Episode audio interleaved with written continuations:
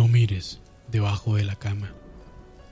Los más terroríficos creepypastas, historias, mitos y leyendas del Internet. Algunos dirán que estas historias son ciertas, otros no las creen. En cualquier caso, escuchen bajo su propio riesgo.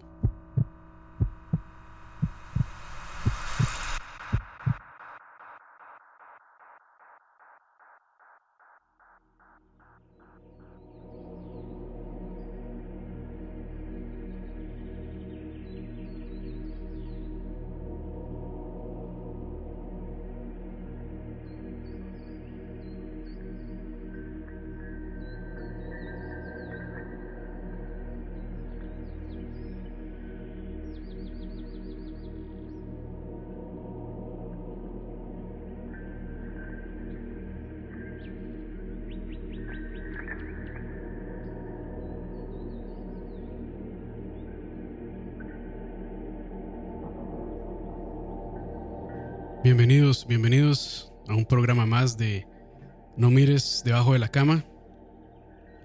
Muchas gracias a todas las personas que nos están acompañando hoy en vivo. Un poquito tarde ya para variar. Y conmigo hoy el experto en el tema. Algunos lo reconocerán, bueno, tal vez no porque el micrófono lo tapa. Está como Mike Wazowski ahí. Don Juan Carlos Porras, conocido como Juanqui. Saludos, saludos. Eh, bienvenidos muy contento aquí eh, poder participar en el programa de campus y hablar un poquito de, este tema de los masones, que es eh, muy interesante. Eh, tiene una trascendencia a nivel mundial muy importante y aunque no lo crean, está muy relacionada con la historia de nuestro país. Sí, sí, sí. De hecho, bueno, este, yo no hice tanto mi tarea, pero sí me puse a investigar y me pareció muy interesante cómo realmente están aquí, tienen presencia en Costa Rica desde hace ya muchos años en realidad. Y de hecho figuras prominentes, no solo de la política, han sido parte de, logias acá en Costa Rica. Pero hoy nos vamos a centrar este, específicamente en una zona eh, muy querida por algunos de los escuchas, por algunos de los chalabaristas. Exactamente. Sobre todo por Coto también. Vamos a estar hablando de la masonería en Turrialba, como bien lo dice ahí el título.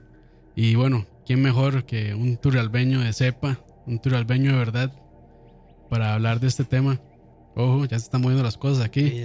Ojo, ojo, los espíritus chocarreros. No, no, no. Está el chavo aquí, ojo. Entonces, voy a dejar que Juan Carlos nos dirija hoy en este, en este ritual, así como para irnos metiendo en el tema. Eh, sí, eh, más que todo, podríamos primero hablar de los inicios de la masonería, que es en la historia a nivel mundial, y después por qué específicamente escogimos Turrialba. Eh, eh, la masonería tiene mucho, mucho mito, mucho misticismo, es una de las sociedades ocultas más famosas de la historia ellos, perdona, ellos dicen que no son secretos, ellos dicen que son discretos. Ok, sí, sí, es, cierto, es cierto. Bueno, y, eso hasta hace pocos años, eh, porque durante la gran mayoría de su historia, ellos sí han sido este, una sociedad secreta, bueno, no ocultista, pero mucha gente creo que lo asocia a, cuestiones como este, con la iglesia luciferiana o la iglesia satánica por todos sus rituales y, eh, todo eh, su simbolismo. eso fue un boom que salió a inicios de la década de los 90 eh, con la familia Rockefeller, que al, tipo lo relacionaron con la iglesia satánica y todo este asunto. Pero en realidad eh, la masonería en sí tiene otro trasfondo y pues los líderes eh, o los grandes maestres que tuvo a través de la historia, el, le fueron dando un contexto más de misticismo y, y más de, bueno, ocultismo y, toda esta cosa de la simbología. Rituales, bueno, cultos, todo ese tipo de cosas. Correcto. Eh, propiamente la masonería nace en el siglo XVI eh, en Europa. Y, y resulta que, bueno, nace a partir de gremios de trabajadores que se...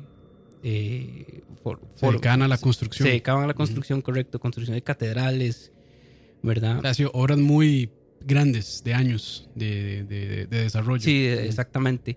Y ahí donde nace el concepto de eh, lo que ahora hoy en día se conoce como sindicatos. O sea, los, los, primeros sindicatos formados en Europa en el siglo XVI fueron los fundadores de la masonería. Eh, poco después, este, formaron grandes grupos, tenían organizaciones internas, los trabajadores, y sucedió durante la época del renacentismo, ¿verdad? Entonces, eh, mucha gente que eh, tenía mm, puestos de arquitectos. Revolución Francesa, todo eso. Exactamente, puestos de arquitectos, eh, gente que estaba metida en política, comenzaron a ser partícipes de, digamos, de esos, de, de esos sindicatos, de esos presindicatos y así nació la masonería. Fue mucho, o sea, mucho después, no, digamos un par de años después, décadas, que eh, le empiezan a asociar todo esto, ¿verdad? De que, eh, de dónde vienen, ¿verdad? Cómo se conforman. La leyenda, bueno, la parte romántica que ellos cuentan es que ellos son descendientes del arquitecto que diseñó el templo de Salomón. Del gran arquitecto. Que, eh, ¿Cómo es que le llaman? Gadu es. Ajá, Gadu. Gadu es el gran. ellos definen a el Dios. arquitecto, sí, no recuerdo muy bien qué significaba, pero sí, por ahí anda el. Eh, ellos, digamos, ellos creen en Dios. eso es lo interesante, que digamos que para ser más, o sea, ser masón no significa ser de una religión específica. De hecho, y cuando decimos Dios, no es el Dios cristiano necesariamente, puede ser el Dios de cualquier religión. Este, Correcto. creo que es como uno de los requisitos, que crean una, este, eh, una fuerza, una fuerza este, omnipotente. Exactamente. Entonces, no es que, digamos, la masonería es una religión, sino es, digamos, es un gremio. Sí, el GADU, perdón, es Gran Arquitecto el del Gran Arquitecto del Universo, correcto. ellos definen así el ente creador de las cosas, ¿verdad? Y por todo esto de que, ¿verdad? que fueron gremios de constructores. Sí.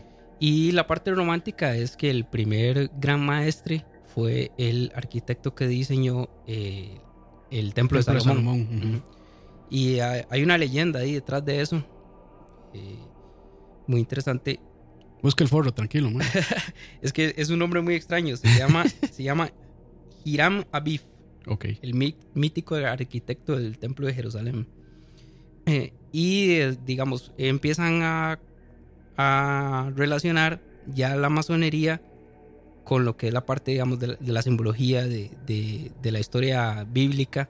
No, no solo de la parte, digamos, desde el enfoque cristiano, sino del enfoque judeocristiano. Sí. Y por eso, el, bueno, creo que uno de los símbolos más famosos o el más reconocido es el compás y la escuadra. El compás y la escuadra. Que claramente son herramientas de un constructor. Exactamente. Eh, hay otros símbolos, otras simbologías eh, asociadas a la masonería, como el ojo que todo lo mira. Que ustedes agarran un billete de un dólar y el, está el triángulo con, el, con el ojo. Con el ojo Que ese es el ojo del gran arquitecto. Y después este, también empezaron a, a tener, a relacionarse con la parte de la arquitectura egipcia, o sea, que no solo tenían orígenes de los diseñadores del templo de Jerusalén, sino que, bueno, el templo de Salomón, sino que también este, constructores egipcios. Entonces es muy común. O sea, entonces no fueron los ovnis quienes construyeron las pirámides, sino los masones. es correcto. ahí, es que también hay una teoría conspirativa alrededor de las, de las pirámides, pero este, creo que eso no tiene que ver ahí nada más. Sí, sí, en realidad es el ojo de campus.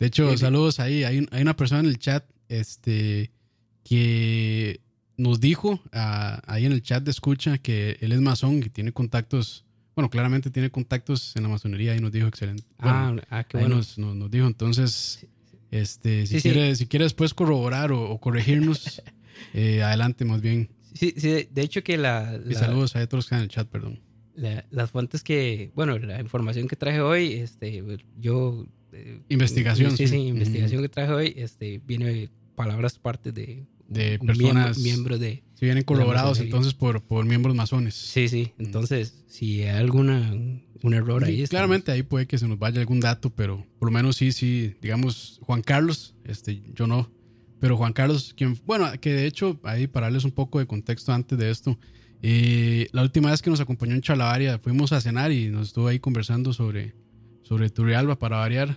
Y por alguna razón salió el tema de Amazones y entonces ahí Juan Carlos nos mencionó, nos mostró unas fotos del templo masón en Turrialba. Sí. Este, y pues de ahí nació el interés de hacer este programa, de hecho. Sí, sí, correcto. Eh, bueno, y toda la parte de la simbología, ¿verdad? Este, ellos empiezan a asociarlo. Todo esto en la época del renacentismo, ¿verdad? Que el, renacentismo, con la Revolución Francesa y todo eso, eh, cambió mucho la orientación artística y, y la concepción que, tiene la, el, que tenía el ser humano del universo, ¿verdad? Y ahí fue donde eh, nacieron las grandes mentes científicas y donde Sí, que se dice que este, creo que uno de los padres es Isaac Newton, ¿cierto? Eh, Isaac Newton es, era, es considerado un masón. Eh, bueno, esa es la parte, digamos, de, cómo nace la masonería a nivel, digamos, a nivel del mundo. Y, y, ahora, digamos, cómo se expande, ¿verdad? Porque, digamos, eh, llegó a ser, la masonería llegó a ser asociada con la filantropía. O sea, los masones son gente que se, se dedica al mundo de la ciencia, de la política, de la historia, exactamente. O sea, es, gente eh, filantrópica, digamos. No, Tony Stark sería un buen masón, digamos. Sí, lo que pasa es que él no serviría porque no es tan secreto. exactamente. Bueno, que realmente no se ocupa hacer como muy secreto porque ahí después tal vez mencionamos, pero hay grandes figuras prominentes de la historia, este, presidentes y economistas y personas muy reconocidas a nivel mundial quienes son o fueron masones en su tiempo. Sí, eh, bueno, los padres fundadores de la, la, nación de los Estados Unidos de Norteamérica, todos eran masones. Y, o sea, más que ejemplo es, por ejemplo, uno va a Washington, a DC, y digamos, hay un hay está, está, el, está, el, obelisco, ¿verdad? Que es un símbolo masón, que como se asoció con los egipcios, el billete de un dólar eh, tiene el ojo, ¿verdad? Que todo lo mira, tiene un obelisco. Ellos eran masones. Y eso se quedó como en, la cúpula filantrópica, ¿verdad? De, los fundadores de, Estados Unidos. Pero no solo de ahí, sino el primer presidente de Costa Rica era un masón, eh, José María Castro. Y, digamos, ahora, lo interesante es que ahora... Hubo varios ahí. Bueno, yo creo que toda esa... Todos quienes siguieron después eh, fueron parte. Mm, claro. bueno, Pablo Carrillo, este, y más, ahí han sido masones. Claro, eh, y ahora es interesante porque ahora podemos hablar un poco de incluso la, la historia de Costa Rica. ¿Cómo llega la... Ojo. Siga, siga, tranquilo. ¿Cómo llega la, la masonería a Costa Rica? Resulta que eh, Costa Rica en el primer siglo después del descubrimiento de América específicamente en el año 1576, estaba pues controlada por el imperio español.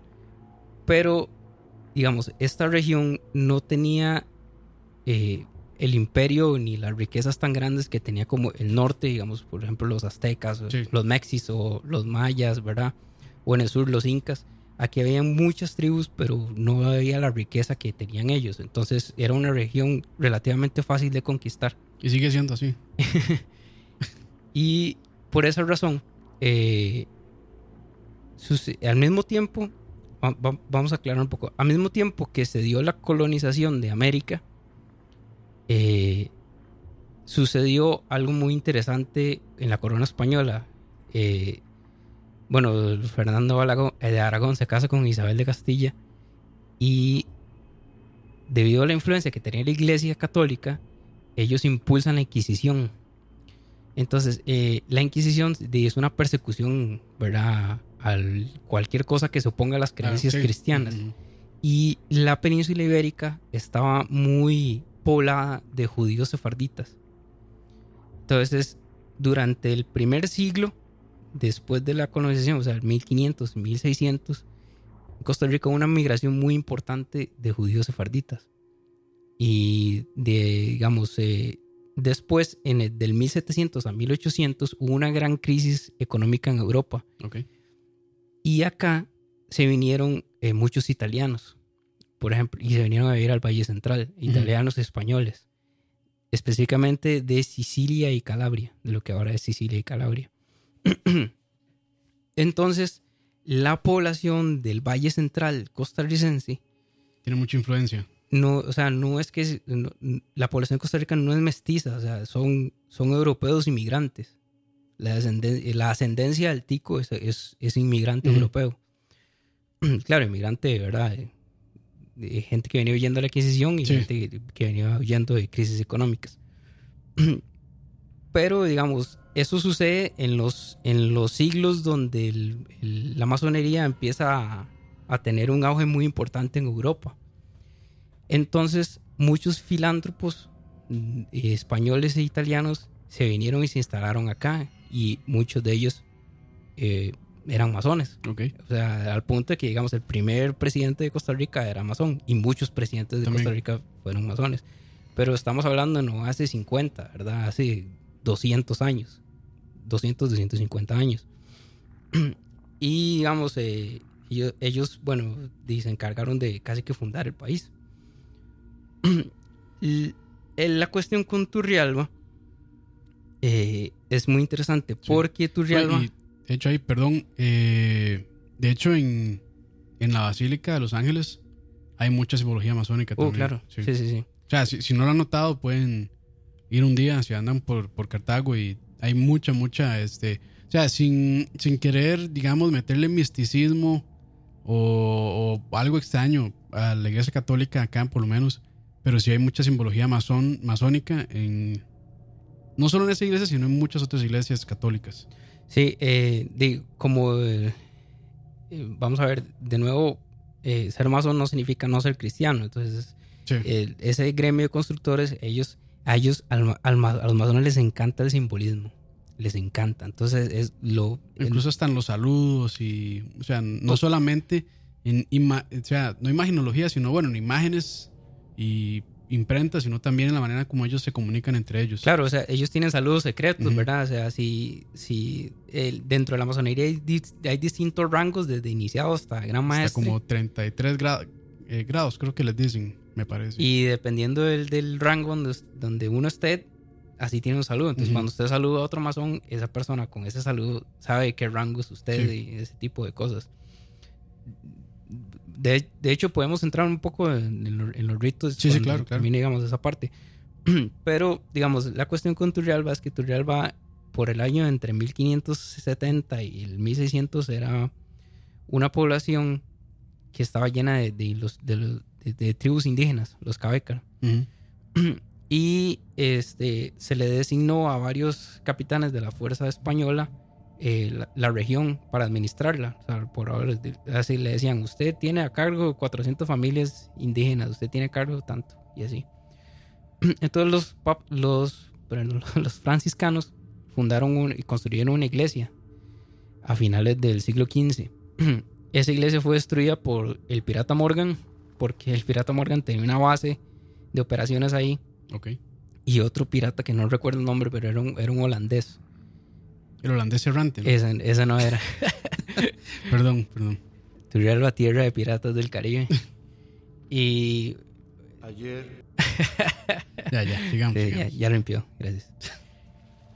Eh, entonces, eh, bueno, la, población, ustedes saben que una de las terribles consecuencias de la conquista fue las enfermedades que traían los europeos. Entonces, casi que la población indígena del, del, territorio desapareció.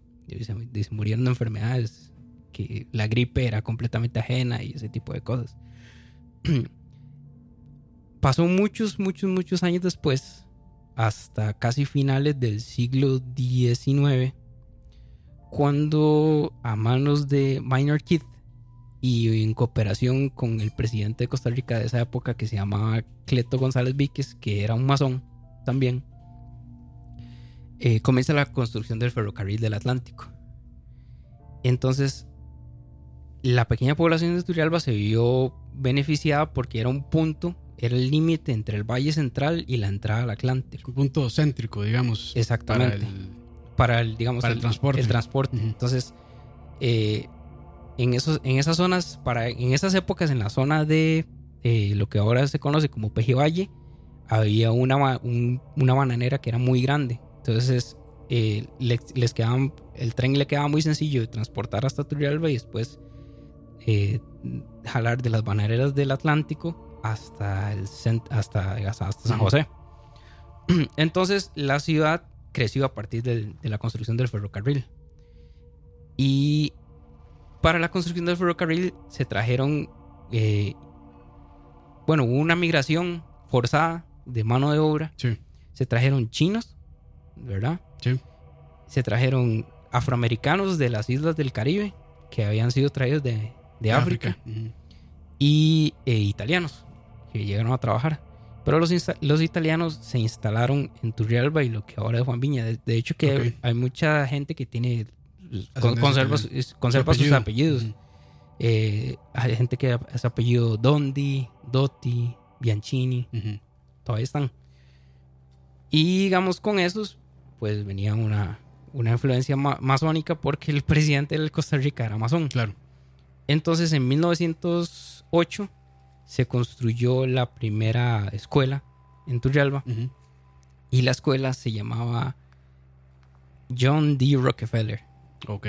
Eh, John en honor a... En honor a John D. a la familia Rockefeller, que son los... creo que es ahí el millonario más famoso de toda la historia. Sí, sí, sí.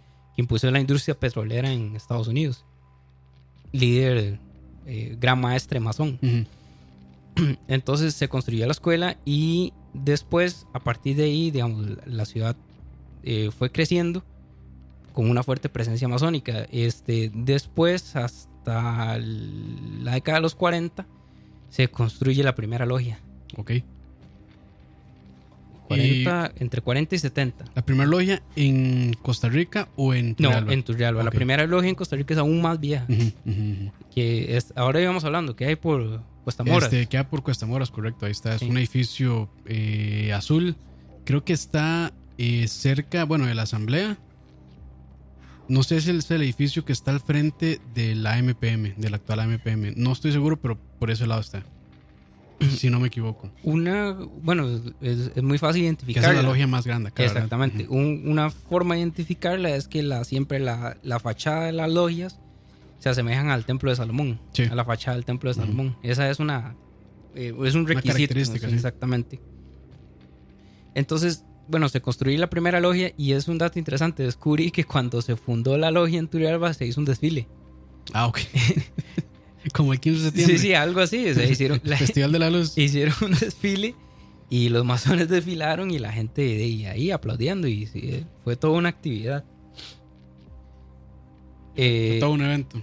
Después, eh, los masones se encargaron de, donar y construir lo que, el resto de la ciudad hasta que se convirtió en lo que es hoy en día. Eso es este parte de su filantropía, digamos, de su ayuda social. Sí, sí, correcto. O sea, es, es, es ese sentido, ¿verdad? Que, bueno, dedico mi vida al conocimiento y todo y aportar a la sociedad, ¿verdad? Sí, bueno, de hecho, en estas, en la, bueno, en los templos hay bibliotecas, o sea, ahí, se puede hacer, o sea, se puede adquirir mucha información, digamos, mucho conocimiento dentro de esos lugares.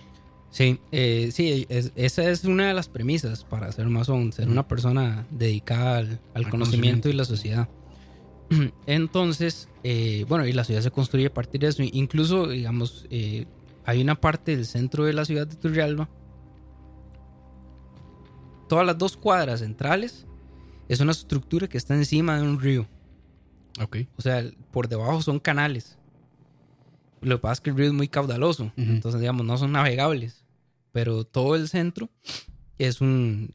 Es, un o sea, todo el centro está construido encima de un sobre río. El río. Sobre el río. O sea, es una construcción muy. Avanzada. Avanzada y muy ambiciosa para la época, ¿verdad? Entonces. Eh, la escuela, la escuela John D. Rockefeller, es una escuela que fue declarada Patrimonio de Costa Rica. Ahora no se llama John D. Rockefeller, ahora se llama la Escuela Genaro Bonilla, le cambiaron el nombre, no sé por qué. Sí. Pero ahora se llama así. Y digamos, la estructura es, es una escuela gigantesca. Anfiteatro, sala de, eventos, eh, dos patios. Que de hecho ahí quiero aclarar porque algunos no se tomaron en serio el nombre de este programa que se llama Turrialba Tierra de Masones. Y bueno, en parte sí lo es. O sea, de hecho, saludos, Roa. No creyó que O sea, pensó que era un chiste, en realidad, el nombre del programa. yo, no, no, más, es en serio. O sea, sí, sí, o sea, sí, hay, hay mucho. O sea, mucho de lo que se logró en Turrialba en ese momento es. Se puede decir que es gracias mm. al aporte masón. Correcto. Eh, bueno, y la, la, fachada de la escuela es asemeja. O sea, usted agarra una foto del templo de Salomón y agarra una foto de la escuela, las pone a la par. Y son similares. Y es exactamente igual. Que por cierto, ahí usted tiene fotos, ¿verdad? De eso? Sí. Ah, ok, entonces. No sé si las, puede, sí, me las pasa las, y las, compartir. las vamos a dejar ahí en los eh, perdón, en las notas del programa después que los subamos en escucha.live. Ahí van a encontrar las fotos de, de que nos va a pasar Juanqui para que ustedes también puedan verlas ahí, aunque no estamos vacilando. sí, eh, después, digamos, usted va al centro de Turrialba, va al parque. Eh, en el parque hay dos obeliscos. Dos obeliscos grandes. De hecho, en, el parque de las ruinas de Cartago también hay un obelisco. Hay un obelisco, correcto. Eh, hay, dos, hay dos obeliscos grandes. hay uno. Hay un, hay un obelisco en especial que tiene la antorcha, que es donde se enciende la, antorcha de la independencia todos los 15 de septiembre. Ese se enciende, la antorcha se enciende sobre un obelisco, ¿verdad? La base es un obelisco, abajo tiene la rosa de los vientos, encima tiene la antorcha y, en el frente de la antorcha el compás con la, el compás con, la escuadra. Que ahí rápidamente, perdón por interrumpir, dice Pablo Jesús González que si cualquiera puede ser masón. Eh, eh, Sí, sí y no. Sí, no, correcto. o sea, en mis conversaciones, ¿verdad? Que tuve para ser masón, primero usted tiene que ser amigo de un masón. digamos, referenciado, digamos, con referencia. Tiene que ser con referencia. Eh, no sé hasta qué punto le hacen como usted un, le piden un currículum, o sea, como un estudio de vida. Creo que sí les hacen como, bueno, un par de entrevistas, creo que les hacen para evaluar a la persona. Sí, eh, para ver si, si, si de verdad cumple con los requisitos, ¿verdad? O, el perfil de. Este perfil filantrópico que, ellos tanto. Que ellos buscan, sí. Ajá, correcto.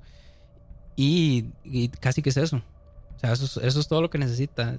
La influencia, una influencia. de hay, hay, creo que hay mucha mala información de quién puede y no puede ser masón. O sea, creen que este solo pueden tener acceso a personas con mucho poder ya sea económico, ya sea político, o bueno, básicamente económico. Y eso no necesariamente es cierto. No, no, no, sí, no, O sea, puede haber una persona que realmente tenga mucho dinero, mucho poder en varios, varias áreas, digamos, socioeconómica o lo que sea, política, y hasta puede haber una persona, digamos, con un trabajo más normal, ¿verdad? más, un, un, income como cualquier persona de clase media puede ser masón. Nada más que o sea, tenga esa, cualidades, digamos. Esas cualidades eh, especiales de, de, ser una persona, pues, que crea en un poder mayor, en un ente supremo. No, no, necesariamente, tiene que ser Jesús. O, bueno, Jehová, que es el Dios cristiano. Puede ser cualquier otro. Exactamente. Que tenga eso y que sea una persona dedicada a la sociedad y a la filantropía, digamos, a investigación, en, en cualquier área que se desarrolle. Eh, de hecho, dice ahí Juan José Alvarado Rodríguez, si están interesados en el tema, les recomiendo acercarse a la Gran Logia de Costa Rica o al Facebook. De hecho, en este mes van a dar un curso de introducción a la masonería. A ver, qué interesante. Ok, y este, la Gran Logia se encuentra ahí en Cuesta Moras. En Cuesta Moras. Ah, de hecho, me imagino que si lo buscan en Waze o en Google Maps, ahí va a aparecer. De hecho, no, es, no es nada complicado llegarle ahí. Ok, ok. O sea, no, no, es, no está oculto. Es que es una de las cosas que ellos dicen. O sea, que muchos dicen que es eh, una secta secreta, una sociedad oculta, y realmente, bueno, sus templos y demás son muy visibles. O sea, no, se reúnen como en casas o en montañas o en lugares así apartados, sino que sus centros de reunión o sus templos realmente son bastante visibles. Sí, sí, son, secret, son discretos, no secretos. Son discretos, son discretos, sí. El, sí, sí, el detalle es toda la parte de, de sus rituales. De sus rituales que sí son cerrados al público, pero sí, siempre ha habido mucha especulación a nivel popular. sí. de hecho, eh, hasta los dicen que en realidad ellos son los Illuminati y, demás, entonces pues sí, sí, hay, hay bastante, digamos, dado su... dada la discreción de cómo operan, digamos que se presta mucho para ese tipo de, conversaciones, de, teorías conspirativas y demás. Sí, sí, porque, digamos, hay gente que, que tiene teorías de que en realidad ellos son como la fachada de una sociedad oculta. Sí. Algo más profundo ahí. Y eh, la masonería en los tiempos modernos ha cambiado mucho. Por ejemplo, antes, antes no se aceptaban mujeres. Ahora hay ciertas hay, hay, logias, hay logias este, mujeres. donde, donde aceptan. En Costa Rica no. Hasta Sigue siendo solo para hombres. Hasta donde tengo entendido. Y, y, la, y las, las logias se han, eh, han tenido mucha autonomía. O sea, antes era, era, como una red, ¿verdad? Mundial. Pero ahora, lo, eh, hasta donde tengo entendido, tiene mucha, mucha autonomía entre sí. Que Siguen conservando sus ritos, pero ciertas reglas, ciertas cosas son propias de la logia. Sí, de hecho, hay como, no sé si decirle ramas de sus rituales, pero hay diferentes. Está como la escocesa, no recuerdo muy bien cómo se llamaba esta, la...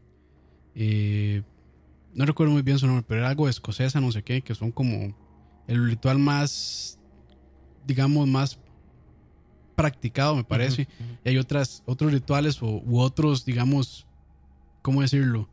Marcos de cómo ellos este, llevan sus rituales distintos. Bueno, es que, digamos, hay grupos eh, no, sé, no sé si utilizar la palabra como, más puristas, digamos. Sí, sí, sí, sí. Eh, que, digamos... Conservan sus tradiciones desde... Es, exactamente. Siglo, ¿Qué fue? 16, 17, 15, digamos. 16, 17. hay, digamos, los más puristas son en Inglaterra. Porque ahí es, donde supuestamente nació la masonería. Y ahí hay una logia que, pucha, es que no me acuerdo, no recuerdo el nombre tuve que estudiar tanto para esto, eh, eh, que relaciona su origen con el rey, el, rey de Northumbria, que se llama Atlestan, para los que ven Vikings. Sí, sí, ahí tendrán la referencia. tendrán ahí la referencia.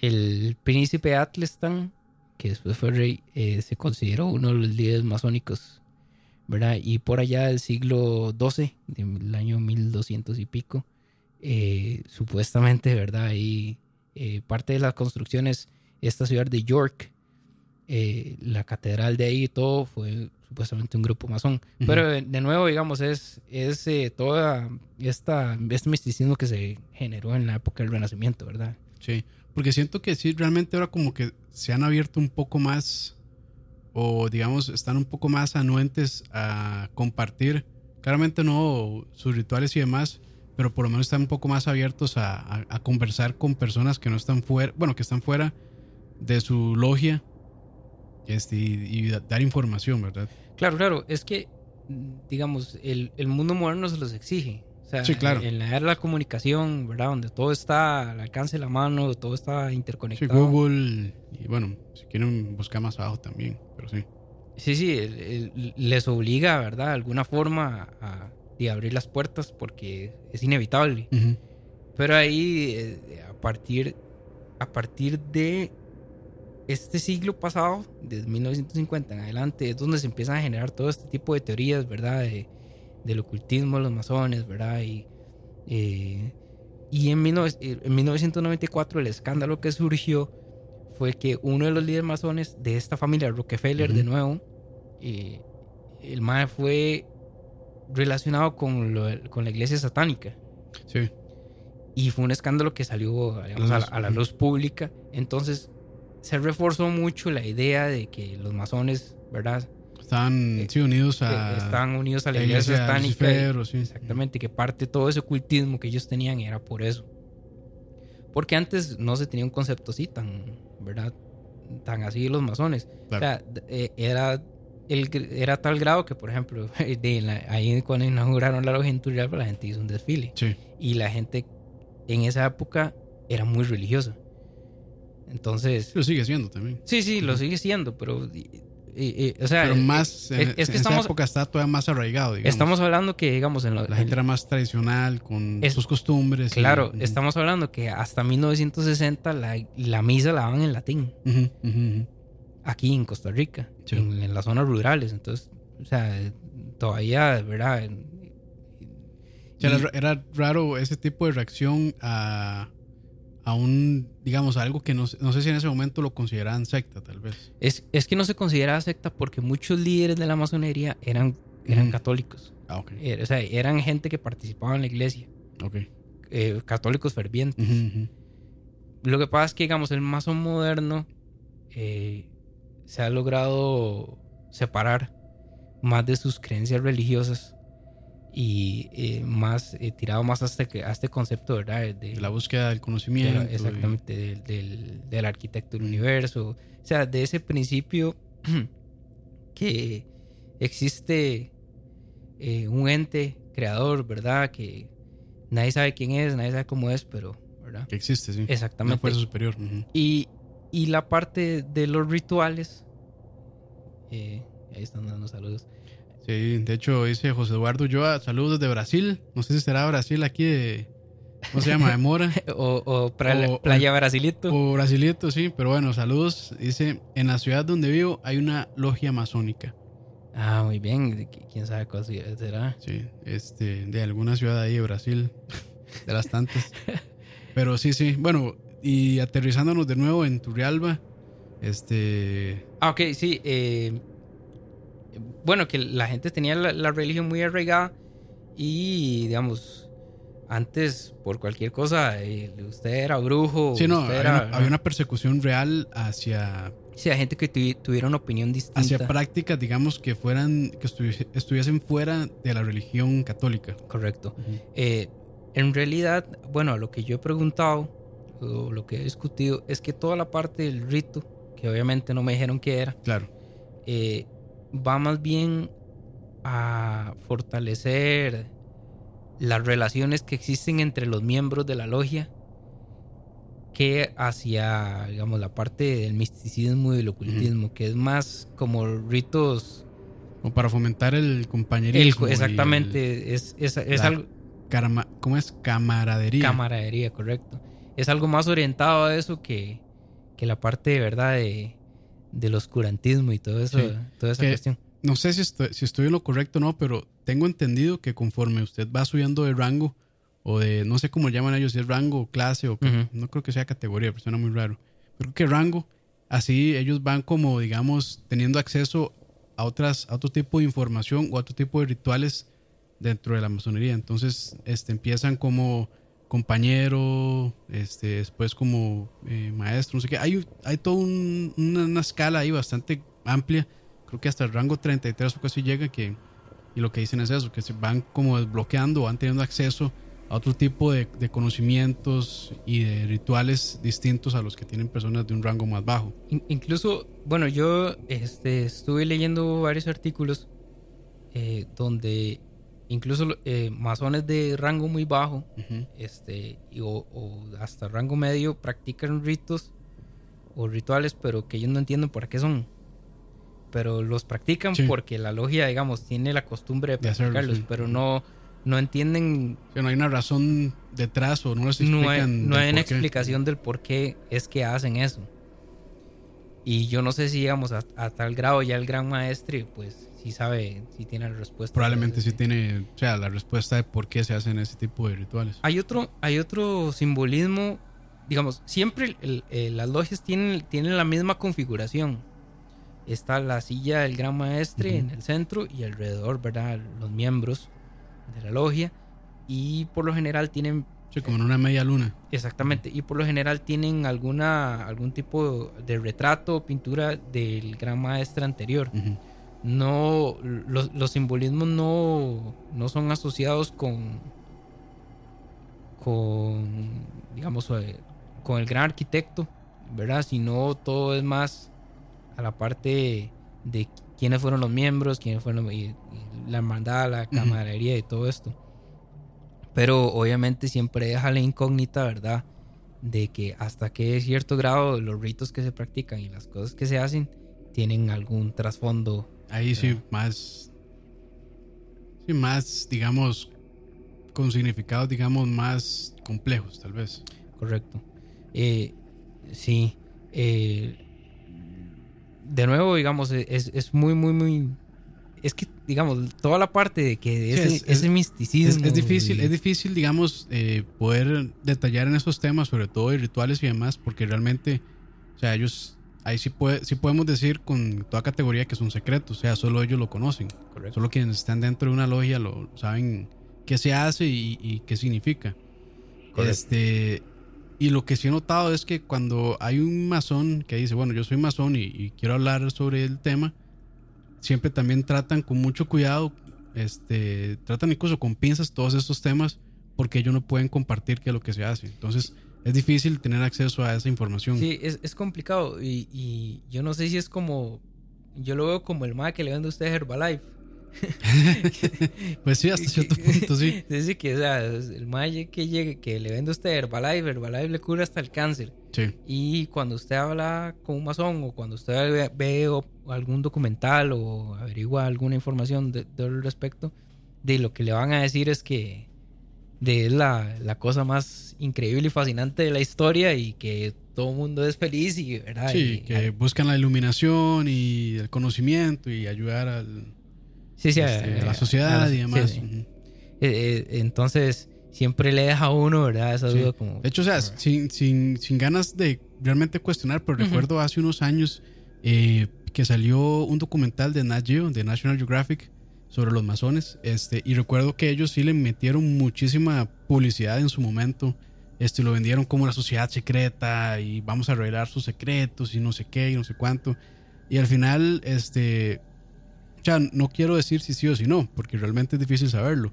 Pero quienes salían hablando de esto más bien salían defendiendo a los masones, diciendo que no, que no es una sociedad secreta, que no alaban a ningún demonio, este, que pues sus rituales son, son meramente cuestiones este, pues que han transmitido de generación en generación y que es meramente costumbre, que no tiene ningún significado oculto detrás. O sea, como ciertamente los pintaron como eh, una institución muy benéfica realmente. Y este, pues siempre, yo creo que es, es, el, es la naturaleza del ser humano cuestionarse este, cuando algo está medio oculto o muy secreto, ¿verdad? Entonces como que siempre está esa espinita de por qué, si realmente quieren ayudar, porque tienen pues sus, este, digamos, sus rituales secretos, porque son ah, tan herméticos realmente, son herméticos y más. Entonces pues, este, cuando, cuando hay este tipo de reuniones así que son pues muy selectivas, eh, la gente pues los va a cuestionar claramente, o sea, muy, muy fácilmente. No, no, correcto. Eh, sí, sí, es que efectivamente. Pero personalmente a mí siempre me ha parecido muy, muy atractivo esta parte de, de la filantropía, ¿verdad? De que de, gente con conocimiento que se dedica a a la, sociedad, a la sociedad en cierto Bueno, yo que conozco a Juan Carlos, y Juan Carlos es una persona que pues realmente disfruta de, informarse y demás, entonces pues ellos también venden esta idea, este, y digo vender en buen sentido, ¿verdad? Sino que, que ellos pues si buscan el bien social y que la gente pues entienda y conozca de ciertos temas. Sí, sí, siempre, eso me ha parecido a mí muy interesante. Y sí, la parte de verdad, del ocultismo y todo eso, deja esa espinilla ahí, esa espinita en, la sociedad. Claro. Eh, pero, digamos, cuando uno entiende, pues, los orígenes, ¿verdad? Que eran gremios de trabajadores, que organizaron los primeros sindicatos, entonces, eh, para ayudar a un trabajador, ¿verdad? Que antes, de, imagínese cómo podían ser las jornadas, laborales, ¿verdad? Y lo que ganaba la gente, ¿verdad? que, era, era, clase, eh, clase, era casi esclavitud, realmente. Correcto. Entonces uno podría interpretar de que sí, en realidad. Sus orígenes fueron este altruistas, digamos, en el buen sentido. Correcto. De, buscar el bien social. Sí, sí, sí. Entonces ahí, eh, cuando uno lo ve por ese lado, también uno dice, claro, ¿no? Tiene sentido, sí. Sí. lo que pasa es que sí, en la parte esa del rito, ¿verdad? Y todo eso es, el, es, lo interesante. Es, lo que, sí, la parte interesante y lo que la gente cuestiona también. Correcto. Porque no, bueno, yo no sé si a ustedes, si alguno lo ha visto, pero digamos, ahí en Turrialba es muy común, o sea, hay mucho, la masonería es muy amplia, es una población grande, y uno los ve ahí con, con, este hábito rojo que usan, ¿verdad? Y todo eso. Y, sí, sus delantales y... Sí, sí. Eh, el gorillo de, los, búfalos mojados. No, no, esa era otra. pero... dirían los Simpsons. Pero Juan José Alvarado, perdón. En Netflix hay un documental que se llama Inside the Freemasons, creo que así se pronuncia. Ajá. Freemasons es un buen documental. Ah, Entonces, este, pues si quieren buscarlo también ahí. Ah, ah sí, sí, sí. Eh, mi, mi, hermano, alguien lo había visto, me había comentado que, eh, digamos, el documental es de un chavalo que es gran masón y después... Se, salió. No, no, no, no. Ah, bueno, porque esa es, perdón, es otra cosa, digamos, si según ellos, si usted quiere retirarse, pues lo puede hacer libremente, digamos. Ah, sí, sí, que Como que no, no le van a poner peros o lo van a perseguir o como en otras, que no estoy comparando, pero como en otras sectas que sí, digamos, si se quiere salir es muy complicado. Sí. Que es fácil entrar, pero difícil salir. Mm. Ese, dato no lo sabía. Eh, yo Uy, ya se me olvidó qué iba a decir. Ah, este. El, documental, perdón. Sí, el, el, documental, lo que me habían comentado era que, digamos, era un chavalo que era líder, eh, un gran maestro. De una logia. Ajá. Y el documental era sobre él y el hijo que iba a ser iniciado en dentro de la masonería. Entonces, de, digamos, era como una especie de reality. Ah, okay. Donde, digamos, seguían a todo, al, al hijo, a hablar de todo esto. Pero obviamente cuando llegó la parte del rito de la iniciación, puertas cerraron. cerraron. Sí, claro. Porque claramente es algo que no quieren compartir. Sí. Pero... Eh, sí, sí, sí. El, tal vez es sería interesante ver cómo a gran escala, digamos, la masonería ha influenciado el desarrollo, por lo menos de nuestro país. Sí. Que tantos líderes, presidentes, ¿verdad? Y gente eh, de alta influencia política y económica fueron... Eh, fueron masones. Fueron masones. O lo son todavía incluso. Sí, bueno, eh, hasta donde tengo entendido, ahorita este chaval Juan Diego Castro. Juan Diego Castro, sí. Sí, no, yo no sé si él, él es como líder o es un miembro prominente de la masonería o de la logia esa la que está en, en San José. Sí, no, creo que esa es la número uno, ¿verdad? Me parece que, si no estoy equivocado, me parece que sí, sí, sí. De hecho, yo leí por ahí que también, digamos, este, acá en Costa Rica se fundó el primer templo masón a nivel centroamericano. Ah, fue acá. Sí, fue acá en Costa Rica. Bueno, no sé si específicamente es en San José, pero sí en Costa Rica fue el primer paso, digamos, de este de la masonería en Centroamérica. Bueno, tiene sentido cuando, digamos, entendido el trasfondo de, esta parte de la migración que, que, yo les conté ahora en, la, en, los, años de 1600, 1700. Sí, sí tiene mucho sentido que haya sido aquí, considerando, digamos, de, dónde proviene la población costarricense. Pero sí. sí, no sé si tienen más comentarios. Sí, eh, que no dice el, el compañero de dónde era la logia. Eh, no sé. ah, bueno, eh, del, de en Brasil, no, no sé. No, no, dijo de en qué parte de Brasil. También este, no quiere revelar esa información. Pero sí, sí. De hecho, este. Ahí para ampliar, eh, bueno, ahí hablamos con una persona este, que probablemente nos va a poner en contacto con, este, con masones. Entonces, es probable, no, no estoy diciendo que vaya a pasar, pero es probable que podamos este, hablar con ellos y también pues documentarlo acá para que ustedes puedan escucharlo luego en, en escucha.live. Este, pero sí estamos coordinando ese José Eduardo Santo André de Sao Paulo. Ah, qué Donde está el, templo masónico. Sí, sí, le creo. Sao Paulo de, de las ciudades más grandes. Sí, de bueno, de, de, Brasil. Hoy, hoy, Prado Brasil. Pero sí, ¿no? Este, más bien, muchísimas gracias a Juan Carlos por, ya que vivimos por acá cerca, este, en tierras masónicas. más bien, gracias ahí por, porque realmente sí nos, nos trajo este, mucha información interesante de, cómo se inició eh, la, masonería acá en Costa Rica y su influencia también, que ciertamente sí hay bastante influencia masónica acá. Claro, eh, no sé, digamos, desconozco a nivel de Centroamérica cómo, cómo, se, cómo se desarrolla la masonería eh, yo encontré muchísima información sobre Costa Rica. Eh, me sorprendió, verdaderamente, digamos, verdaderamente me sorprendió el auge que tuvo aquí. Yo no sé si tal vez en algún eh, en alguna otra ciudad sea tan obvia la influencia masónica a nivel de, infraestructura. Aquí es, muy fácil encontrar este, simbología masónica en, digamos, en lugares bueno, como les comenté ahí en la Basílica de Los Ángeles, ¿verdad? Que es un lugar que tal vez uno no esperaría encontrar ese tipo de, imágenes, o bueno, o, de, relacionadas a la masonería. Bueno, es que digamos, eh, eh, creo que sí, sí más bien sería lo, la tendencia que fuera en, templos de iglesias porque fue conformada por, por, gremios constructores. Constructores, sí, claro. Eh, digamos... dejan pues su firma. Sí, exactamente. Sí, sí, es, como el autógrafo, digamos. Y muchas iglesias, eh, pequeñas catedrales eh, en Europa, están plagadas de símbolos masónicos. Porque los di, efectivamente los constructores. el, bueno, el ojo que todo lo mira. El ojo es muy, es muy, prominente, sí. de, de, hecho, que a mí me pareció muy interesante. No sé cuál será la relación. Cuando, bueno, yo viví una, eh, una época, en, un tiempo viví en Suecia, Ajá. sobre todo familia allá, y... Eh, bueno, el teclado de Juan Carlos está en, en sueco. ah, lo, lo vio. Sí. eh, eh, y bueno, Suecia tiene un, el 90% de la población es... Eh, no, creen en, la religión. Es, un, es un estado laico. sí, sí. agnóstico, pues. sí, agnóstico, pero el 90%, el 90 de la población del país no tiene religión, no cree, digamos, son... Sí, agnósticos. Bueno, no sé si, será, si será la palabra correcta. Sí, creo que sí. Pero, digamos, mi tía, ¿verdad? y, y mi murmur, bueno, mi abuela política, eh, ellos sí son eh, de la iglesia anglicana. Ok.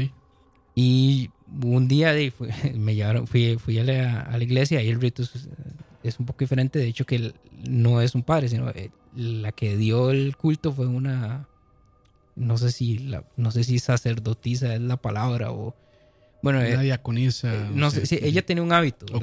Pero me pareció muy interesante que cuando yo iba a entrar en la iglesia estaba el ojo arriba. ok. Entonces yo no sé qué relación existe entre la iglesia anglicana y, la masonería. sí, yo, yo llegué, entré a la iglesia, era una pequeña capilla en un lugar que se llama Skara, en, en la provincia de Jotaland, en, muy cerca de Gotemburgo, como digamos que en la mitad del país, la parte sur. Sí. Y, y llegué y estaba el ojo y yo dije, qué extraño, que no, sé qué relación. no, se lo esperaba, digamos. No, no, no, para nada. Dice ahí en el chat Pablo Jesús González eh, Ortega, ateos. No, no creo que sean ateos. No, no, Ateo niega la existencia de cualquier Es que ateos que no creen nada. No creen nada, sí. Sí, o sea, el, ateo lo que cree es que el resultado de la creación es debido a. Sí, es, es que, bueno, es. A la aleatoriedad de la, de la existencia, digamos, sí. Es, es que, bueno, y no sé si agnóstico será lo más correcto. Es una persona que no cree, pero tampoco niega. Es que el ateo de plano niega la existencia de cualquier dios. Sí, sí, sí. El agnóstico solamente cree en lo que la ciencia puede demostrar. Correcto. Básicamente. Correcto, correcto. que es más, que eh, por ahí es donde va la población. Y ahí saludos, perdón, a Luis Alfredo Mora Alvarado. Dice, justo descubrí Chalabaria como hace dos meses y me he escuchado como 17 Chalavarias. Y escuchando eh, la Paranormal 3, Actividad Paranormal 3, y me sale esto, este directo. Buena nota más. Soy Rey que lo leí mal, pero sí. Este, gracias, gracias ahí por, por el comentario y espero que les esté gustando el contenido que tenemos por ahí. Esto no es un chalabaria. Este, estamos transmitiendo a través del canal de Chalabaria porque es lo que tenemos, pero esto se llama Nombres debajo de la cama y pues eh, digamos que es un programa que le dedicamos a temas puede ser este historias, creepypastas y cuestiones así como medio, medio ocultas, medio interesantes. Esta es la, parte mística de Es la parte de eso mismo, está bonito la parte mística. Sí. Pero si no, este, muy bien. Sí, sí, eh, y bueno, sí me pareció muy interesante. No sé hasta qué punto exista esa influencia de, la masonería en la iglesia anglicana. Tal vez. Que de hecho el ritual de la iglesia anglicana hasta cierto punto es un poco similar al de la católica. Es este, no tanto, pero sí hay ciertas cosas que comparten, digamos. Sí, sí, sí, sí. Eh, no sé, o sea, de hecho, de hecho, creo que también hay, han habido padres, no sé si padres, pero creo que también papas que han pertenecido a, la, masonería. Ah, bueno, ese, es un dato muy interesante. Creo, porque sí, sí hay, digamos, siempre, siempre que se habla de la masonería sale el tema, este, con el catolicismo también. Este, entonces también hay como, no sé cuál será la relación, pero también tengo entendido que hubo padre, eh, papas y padres este, que fueron pertenecientes a logias, pero ese, ese dato sí no podría, este, digamos... Como darlo. Sí, como darlo, dar nombres o demás. Punto exacto, sí. Sí, pero sí, siempre digamos, es, algo que está siempre unido al catolicismo también, la, masonería hasta cierto punto. Sí, sí, claro, eso es todo derivado de la cultura occidental, ¿verdad?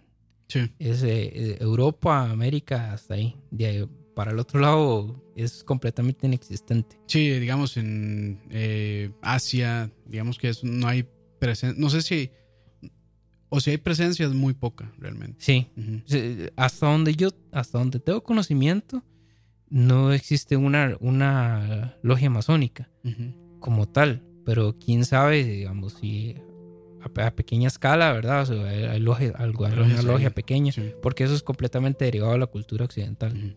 Sí, el, en, Asia, a pesar de que eh, hubo un, un, eh, un dominio, ¿verdad?, de la corona española en, en, Asia, en, en, Filipinas, ¿verdad? O sea, de hecho, es, es vacilón. Hay, hay sectores, bueno, o personas filipinas que tienen apellidos españoles, sí, sí, este eh, Fernández, ¿verdad? Sí, sí, sí Hernández, Fernández, cosas así. Eh, sí, los españoles estuvieron 200 años ahí, en, un periodo de, conquista, ¿verdad? Luchando contra las tribus nativas de, Filipinas. Y los portugueses tuvieron una gran influencia en China con las rutas marítimas. Pero a pesar de eso, eh, pues no fueron como nosotros, ellos sí ganaron la batalla. Y, el, imperio español fue, fue literalmente expulsado, de ahí. Eh, ellos agarraban de punto de partida México, ¿verdad? Que era la, la, capitanía del, del, virreinato de Nueva España. Y de ahí eh, mandaban las, las, flotas hacia Filipinas, pero no, no se logró, el imperio español no se, no se logró establecer ahí, a pesar de que, digamos, hay familias, ¿verdad? Gente con descendencia española y lugares, eh, eh, ciudades, ¿verdad? Con, nombres como San Juan. Sí, sí. Sí, ahí, ahí, ahí sí fue un poco diferente. Ellos sí ganaron la pelea, nosotros no. Sí, no. Sí nos rendimos.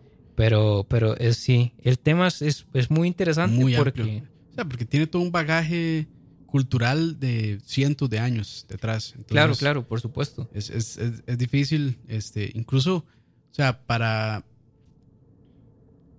para el nivel de acceso a la información que tenemos, incluso todavía hay, o sea, es difícil corroborar un dato sobre los masones.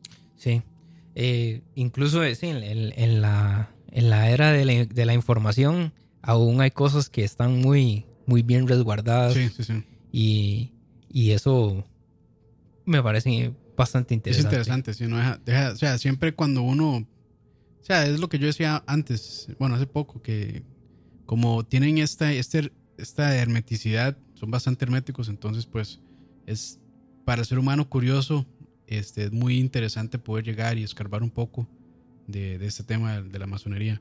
Pero sí, no, este, más bien muchísimas gracias a, a don Juan Carlos, porque hizo realmente una gran investigación ahí. Y sí, recuerden, si quieren ver las fotografías de, de, de Turrialba, las vamos a dejar ahí en, char, y en escucha.live. De hecho, si su podcast catcher este, soporta descargar imágenes de las notas, también pueden accesarlo de ahí. Sé que Pocket Cast lo soporta, sé que... iTunes, creo. iTunes no. iTunes no. No, la aplicación de podcast de, del iPhone no. Este, sé que Podcast Addict sí lo soporta también, entonces este si tienen alguna de estas aplicaciones, nada más fíjense ahí que soporte descargar las imágenes y de ahí las pueden accesar del celular también. Ok, perfecto. No, no, este, vamos a ver si, y si por de pura casualidad van a turearlo para darle las referencias. Sí, también. Este, ¿dónde está de dónde están el, el templo lo pueden ubicar del costado sur de la escuela Genaro Bonilla, costado sur, 50 al este. En el Parque Central están los dos obeliscos principales. Eh, hay un obelisco en el costado sur, enfrente de la escuela también. Y en exactamente donde está el kiosco central está el otro obelisco que tiene el, símbolo. Y eh, después, cerca de un lugar que se llama la famosa panadería La Castellana, en la esquina contraria está la Rosa de los Vientos con el compás y la, y, la escuadra. Y el kiosco, bueno, la escuela, que es igual a la fachada del templo de Salomón, Eh, el kiosco central tiene eh, la escuadra arriba. Y si alguien, si alguien ha visto algún otro símbolo. Ahí nos avisa, sí. Por y también, este, si algún día van a la Basílica de Los Ángeles en Cartago, este, la parte trasera por donde se entra, no sé si decir como catacumbas, no sé cómo se llamará esa parte. Donde está la gruta. Donde está la gruta, sí. Este, bueno, donde está el agua eh, bendita también, por ahí. Ahí también se pueden ver. Hay como un pequeño kiosco, muy, muy pequeño, como que.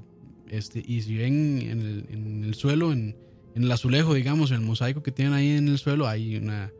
Este, la G de, de God, de Dios. Y creo que también está la escuadra y el compás, así, en como en, como en esta, o sea, como en el suelo, como en el azulejo, pues. Ah, ok. Mañana como en cerámica, digamos. mañana sí paso porque sí, de hecho, de, hecho eso se puede ver, este, ni siquiera hay que entrar, se, puede ver desde fuera.